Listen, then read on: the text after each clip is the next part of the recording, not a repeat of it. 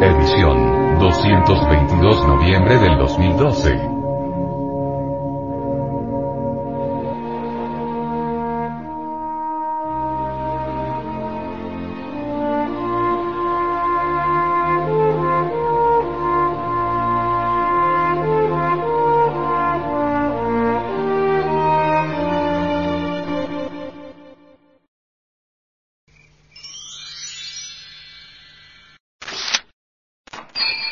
Para vivir sin drogas.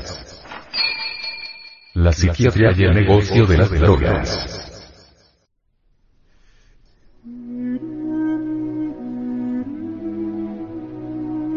Hay un abuso por parte de muchos psiquiatras para recetar solamente medicamentos para desórdenes mentales, etiquetando a los hiperactivos, deprimidos y psicóticos, entre otros, de tener una base biológica, genética o desbalance químico cerebral cuando hay muy poca evidencia científica al respecto y de lo que realmente se trata es de un negocio. En nuestras investigaciones, uno de los estudios más completos que hemos encontrado es el del psiquiatra y psicólogo Peter Roger Breghin, de 40 años de práctica privada y uno de los más destacados críticos en Estados Unidos en contra del monopolio de la psiquiatría y las psicofarmacéuticas. En su obra Toxic Psychiatry La psiquiatría tóxica 1991, muestra decenas de estudios probando que los medicamentos que se usan para la mayoría de los trastornos mentales son más perjudiciales a corto, mediano o largo plazo que curativos y es un negocio. Tomemos el caso de los niños que padecen del desorden de déficit de atención ADD, por sus siglas en inglés. A casi 2 millones de niños le prescriben drogas para controlar su conducta en la casa y en la escuela. Somos testigos que las drogas como el Ritalin los atonta, los tornan fuera de sí, desorientados y soñolientos. Cuando se le otorga la medicina en las escuelas en consecuencia, pierden horas de aprendizaje. Es muy frecuente que se etiquete erróneamente a cualquier niño cuando no se puede estar quieto cuando sabemos que es normal que los niños jueguen, corran y brinquen. Las drogas le ayudan a llevar el dolor, pero no los cura según el doctor. Breghin. En los casos de hospitalización, el Medicaid cubría en los años octogésimo la cantidad de 425 dólares diariamente, hoy es casi el triple. Un negocio redondo para los hospitales, psiquiatras y psicofarmacéuticas. Términos físicos, los efectos secundarios negativos que se pueden presentar son náuseas, dolor de cabeza, dolores estomacales, picazón en la piel, espasmos musculares y psicosis pueden a veces desarrollarse. Pueden también desarrollar dependencia según la Agencia de Administración de Alimentos y Drogas, DEA. Es decir, que el niño probablemente va a depender de las drogas toda su vida debido al lavado de cerebro de las psicofarmacéuticas. La depresión y la psicosis son también un gran negocio. Las drogas, lejos de curar, han llenado los bolsos de las psicofarmacéuticas, según las investigaciones del periodista Robert Whittaker. Las ventas de antidepresivos y antipsicóticos en Estados Unidos en 1985 fue de 503 dólares millones y en el año 2008 fueron de 24.2 dólares billones. Por ejemplo, la famosa farmacéutica Eli Lilly en 1988 comenzó el antidepresivo Prozac y cuatro años más tarde vendió un billón de dólares. Muchos psiquiatras en alianza con las psicofarmacéuticas dicen a los medios de comunicación que son enfermedades, cuando se sabe que hay muy poca evidencia científica de que la depresión esté causada por desequilibrios químicos del cerebro. Además se sabe que los antidepresivos tienen efectos secundarios devastadores. Tienden a producir visión borrosa, sequedad de la boca, suprimir las funciones de los intestinos, bajar la presión, ganar peso, problemas para dormir y cardíacos. Claro, que es relativamente más fácil para un deprimido o sus familiares comprar un medicamento que prestar atención a aquellas experiencias sociales y familiares que pueden incidir negativamente en las vidas de nuestros seres queridos.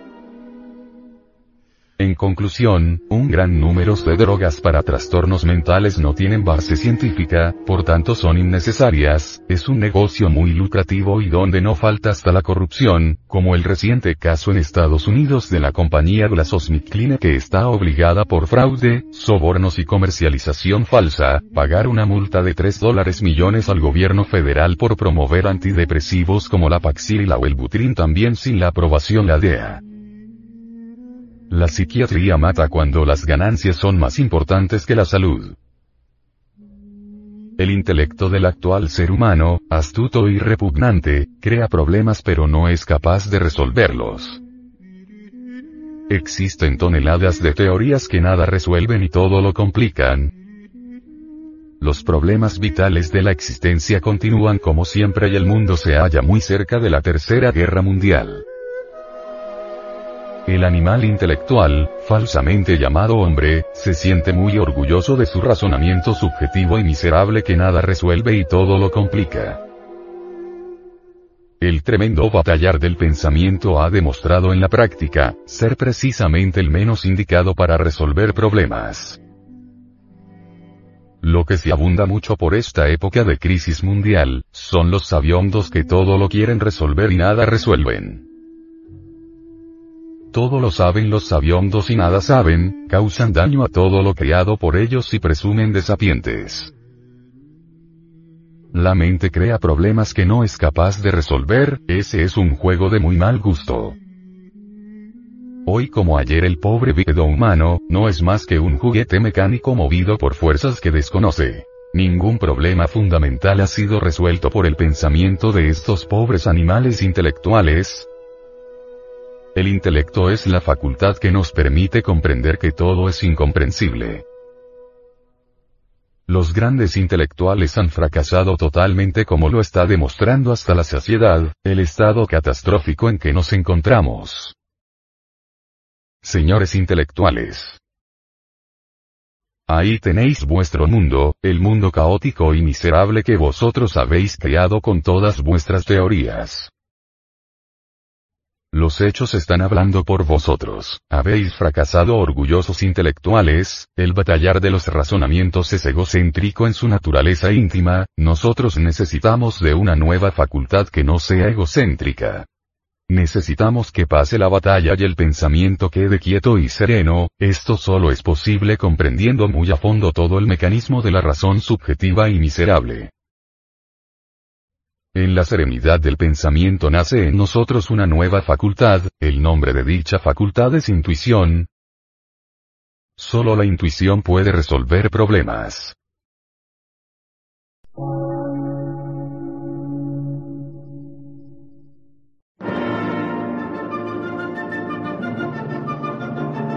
Emisora, gnóstica, transmundial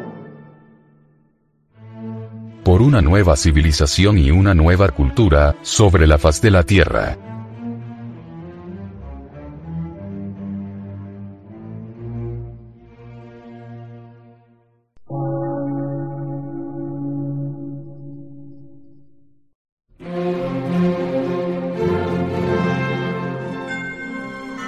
Medio de radiodifusión científico, artístico, místico y filosófico.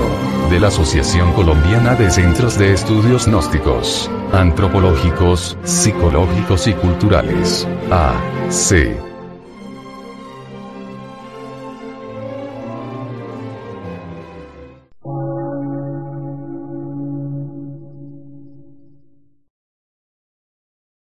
Lectura en movimiento. Difusión sin fronteras.